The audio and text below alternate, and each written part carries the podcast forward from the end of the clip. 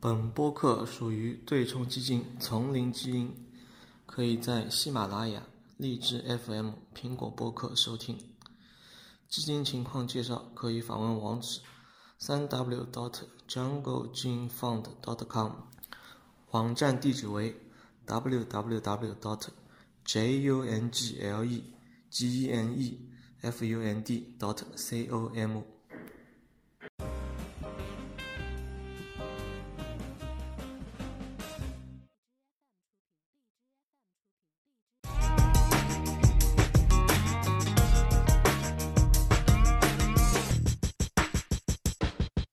嗯，今天就是想跟大家聊一下关于就是呃大家在使用这个互联网服务时候的一个隐私的问题，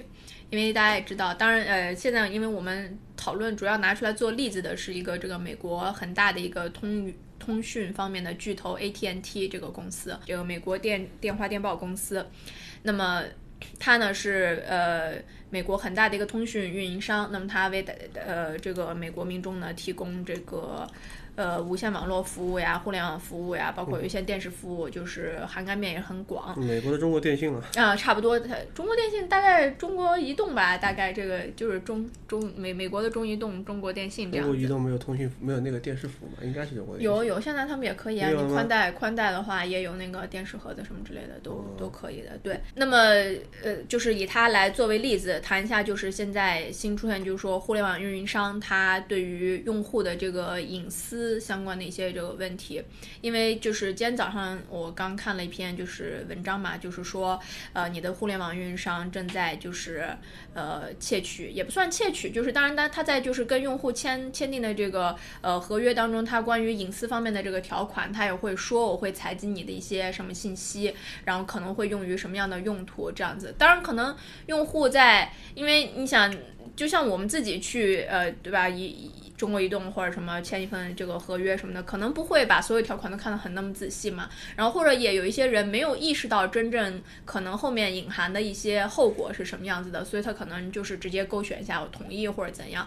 呃，但是其实他呃后面有一些问题是值得大家去思考的。那么这篇文章呢，它讲的就是说，AT&T 它在采集大家，因为你可能会采集到许多有个人信息，你的一些通讯方式呀，或者甚至包括你的你的年龄，你所处处的这个年龄层啊什么之类的，然后他再去跟，因为他也知道用户的这个地址、联系地址或者说居住地址，那么他会结合许多包，就是除了用户给予他们这个通讯公司的信息外，结合一些外部信息，比如说他们在登记这个就是呃就是选。举的一些个人信息的时候，就结合一些外部信息以后呢，他可以，呃，在以后对于它一个。广告的精精准投放是有很大的帮助的。那么或者他可以把这个数据他卖给第三方一些广告公司之类这些，或者现在像 ATNT 他自己已经开始做这个数字广告业务，它其实这些信息对于他的这个业务来讲帮助是非常大的。那你比如说他说我真正可以实现的，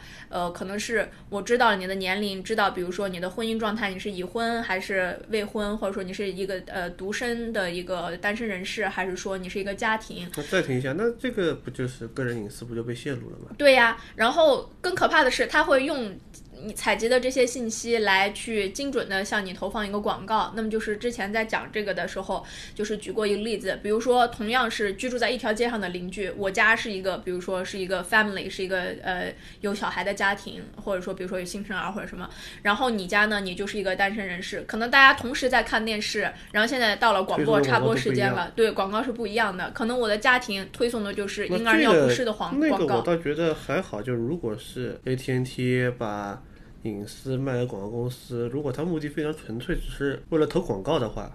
那的确是还好。那那如果就是说，那既然数据都卖给广告公司了，广告公公司如果把你的数据再卖给别人，去再去做一些别的事情，对，那所以就是这个东西你就很难很难去进行一个约束，也很难去进行一个监管嘛，你很难去。整个包括像在国内，大家也都知道，你可能在哪里你留了你的电话，或者说你的信息，仅仅是比如说，甚至说只是一个姓和一个一个电话号码的话，你就会遭收到很多的这个电话，然后你肯定从来没有留过电话在这些地方，对对对，对吧？然后呢，就是说，然后但是我觉得更可怕的是，就是不不是不光说它的用途，那么如果说它真的作为这个用途，也许对于呃对于比如说广告商来说是很有很有很有吸引力的嘛，因为它就是一种高度精准投放的这种，它这个转化率也会很高。那么肯定就是呃要做广告的一些公司广告主，他们也会愿意去支付一些溢价来购买这样子的很精准的这种信息。但是呢，呃，我觉得有些人他可能不是对于他来讲，可能感觉不是很舒服，就是暴露自己这么多信息，因为这些通互联网运营商他知道的东西真的太多，他知道你在 Spotify 上面听了多长时间音乐，他知道你玩游玩什么游戏玩了多长时间，或者说他知道你呃你正在上一个比如说约会网站，或者说知道你在网上搜索了比如说什么疾病之类这些。现现在就有呀，现在我看新闻，他们边上他们推送，就比如说我。在京东搜了一个什么东西，然后我看新闻或者在看文章，然后就会有相关的边上有一个小框，小框，然后他就开始推荐相应的东西，然后我就觉得，就是大家有没有这种感觉？就是感觉好像就是你的生活。就是被监视了这样子，你没有办法吧？因为就是好像就因为像我们亲身经历，比如说我跟同事聊一个什么话题，我并没有在比如说在手机上去进行什么搜索或者什么，我们只是聊一个什么话题，然后接下来这一天里面，不管我是打开天猫也好，还是打开新闻新闻 app 也好，都是就是相相相关于我们话题的但问题是，就是说是那现在就是说是，其实隐私问题的话，已经是很没有办法解决了嘛？因为有很多也有新闻报道，就暗网上面已经开始。售卖个人信息嘛，嗯，对。然后一个售卖信息就两亿多条，两亿多条的话，差不多是一个大国家的人口了。嗯。然后大国家人口，然后那个那么多人进去，然后买你的信息，然后卖你的信息可以做很多